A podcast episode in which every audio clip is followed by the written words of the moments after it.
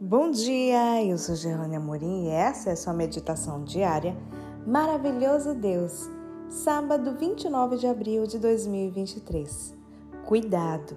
Verso de hoje, Colossenses 2, 8, 9.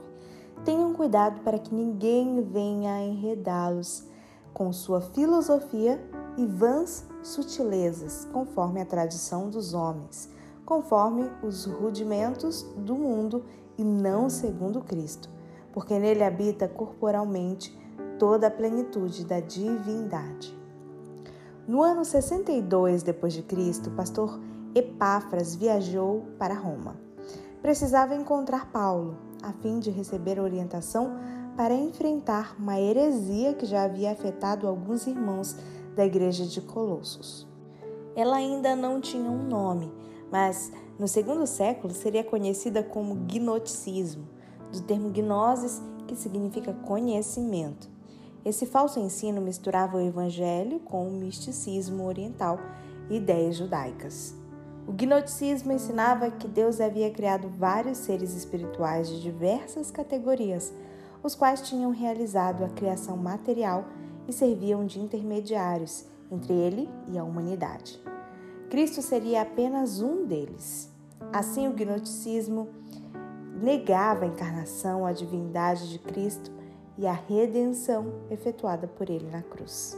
Também afirmava que a salvação era obtida por meio de um conhecimento superior, alcançado só por uns poucos e não pela fé.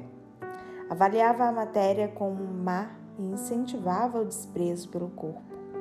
Valorizava a prática de cerimônias e abstinências judaicas e o culto aos anjos essa heresia assediou a igreja por 150 anos. O Novo Testamento contém oito epístolas que buscam desmascará-la. Então, guiado pelo Espírito de Deus, Paulo escreveu uma carta à igreja de Colossos, na qual combatia esses falsos ensinamentos e expunha a majestade de Cristo e a perfeição da redenção efetuada por ele.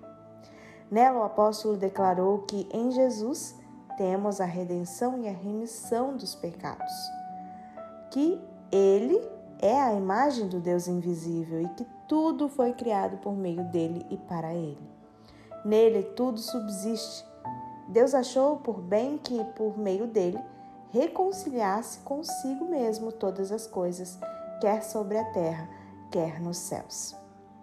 Hoje há muitos falsos ensinos com outros nomes e propostas atrativas, alguns deles apresentando muita erudição, mas todos com o mesmo objetivo: afastar-nos do caminho de Deus. Cuidado, escolha permanecer com Cristo e seu puro Evangelho. Assim, você estará seguro. Se você quiser ver mais conteúdos ou me mandar um oi lá no Instagram, vou te esperar por lá. É arroba Gerlane Amorim. No Instagram, Gerlane Amorim. Um bom dia para você e até amanhã.